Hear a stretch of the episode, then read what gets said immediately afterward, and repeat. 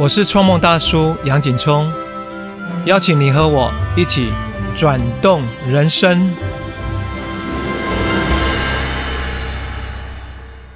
大家最近好吗？因为疫情的关系，很多家庭都经历了生离死别，或者是离生离死别特别的近，这让我内心其实有好多好多的感触。嗯，这两天。我心中的勇者也在加护病房奋斗，所以今天的播客就想来跟他聊聊我生命中的最伟大的贵人，也就是我的父亲。我的父亲叫杨木辉，啊，他在一九三四年出生在新竹的香山乡的一个乡下小农村，靠海。那小时候真的非常贫穷。贫穷到父亲好像是国小三年级啊，呃，没读完就要休学，在家里帮着阿公、帮着祖父一起做田里的事情。然后后来我阿公好像有个机缘，他当了村里面的这个党基哈，党基就是帮大家，有时候是一些收金啊，还有一些身体的病痛啊，解决问题。然后这时候爸爸就是当助手。爸爸从十岁开始就那么的投入在家庭，忙上忙下啊，或是这么忙碌的生活，我都觉得父亲真的不简单。我们小时候的背景，因为都真的在乡下很贫穷，那所以到我们这一代，其实村庄的小孩国中毕业都要啊开始找工作。那我到国中三年级的时候，也面临的一个问题就是是否可以继续升学，还是我要跟其他人一样要帮忙。去找工作赚钱。印象中那时候，我国小的老师曾经跑到我家哈，跟我爸爸聊到这件事情，因为他非常欣赏我。那我国小国中成绩都非常好，不是第一名就是第二名。他跟我爸爸说，他教书这么多年，大概有十多年哦，从来没有见过一个这么聪明的小孩。他真的希望让我继续升学。然后甚至告诉我父亲，如果家里面真的有困难，他愿意帮忙出一些学费这样子。我父亲听了老师的这个建议，但是他没有接受帮我出学费这样的方法，而是他做了一个很很勇敢的决定，他决定改变他的职业。原来他是一个农夫，种稻的，种菜，然后卖菜，这样的收入是很有限的。他去买了一部三轮车。把自己就是变成一个卖菜的小商人，因为卖菜，所以每天你必须要很早就要起床，凌晨三四点骑着那个三轮车，骑大概快两个小时，骑到新竹市东门市场去批发果菜，那么再把这些果菜沿着新竹市的大街小巷，然后开始去贩卖，这样的过程将近有将近二十年，父亲的一个辛苦。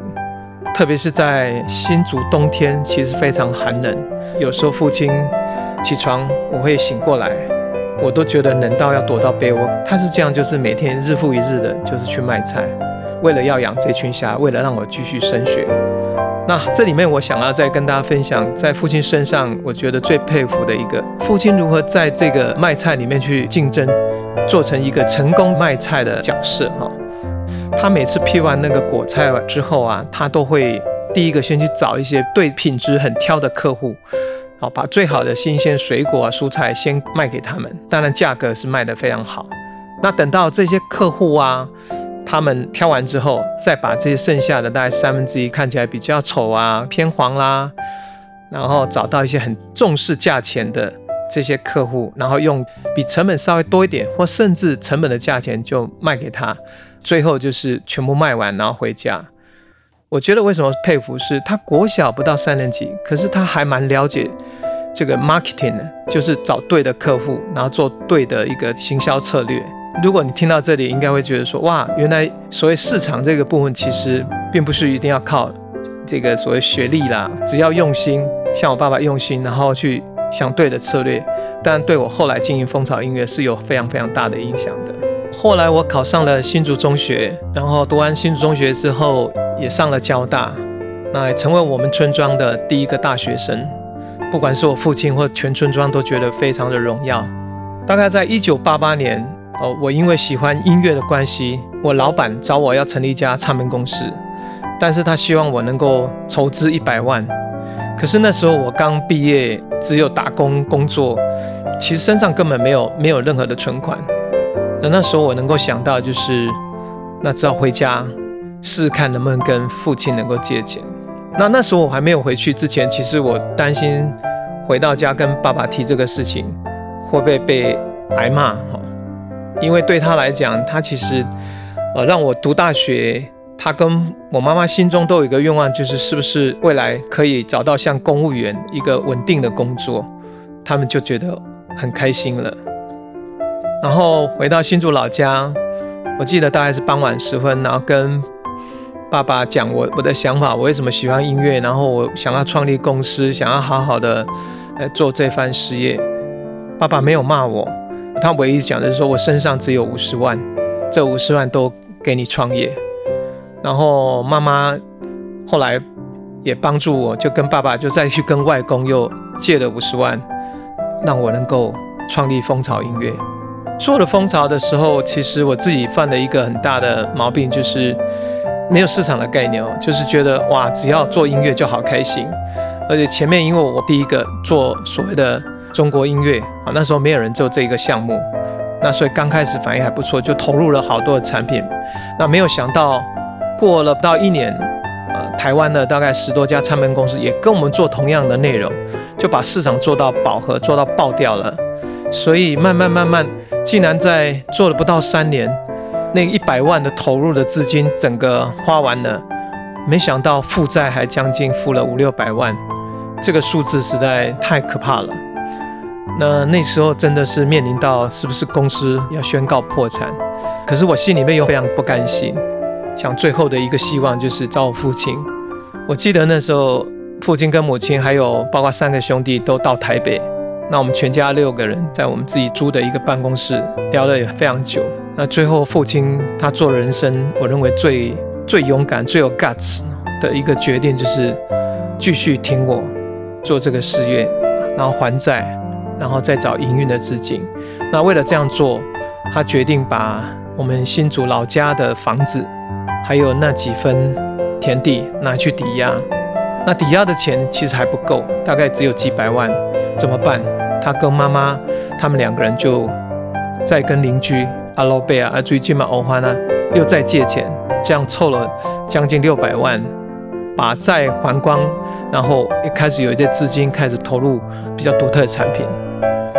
我每次想到这一段，都觉得爸爸真的非常勇敢。记得他。跟村庄的人讲，如果我儿子做失败了，我大不了就是包包款款的来找咯。可是我就在想说，他国小都没毕业，他那时候要跑去哪里？如果我们真的做失败了，然后欠很多债的话，我真的很难想象爸爸那时候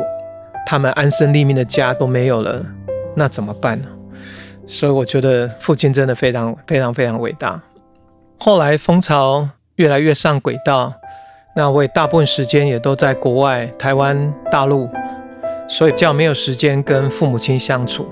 一直到应该十五年前，父亲也卖菜的工作也结束了。他从以前就非常的节俭哦，节俭到几乎没有零用钱，全部都是投入到这个家庭。所以后来我做了一个决定，就是带着他们每年就是要出国，特别是到日本。这样十多年下来，应该从北海道吧，然后一直到鹿儿岛、冲绳岛，几乎走遍了日本所有的景点。那那一段也是我陪伴父母亲最棒的时光。那我其中有一些画面，我自己觉得到现在印象深刻，就是有一次在日本的秋田，就是有一个很美丽的桥，然后我那时候就请旅行的同伴帮我拍照，我就跳起来。啊，呈现那种呃，就是比较活泼哈、俏皮的那种开朗的洋葱。然后我爸爸在旁边看的时候，他说他也要拍。那时候他已经七十多岁了，就好拿着相机，然后他就自己就像学我那个样子，让跳起来。我那时候会觉得我爸爸真的好可爱。他那时候我就想到，哇，这个画面很像，也许我没有见过的十多岁的杨木慧，我父亲小时候那个身影。就是跟我们也是一样的。但是到应该是五六年前的时候，呃，父亲的身体状况越来越差，那到后来出国对他来讲都变得是一种负担，他就想要待在家里。对我来讲，当然那是一件很不容易的事情，因为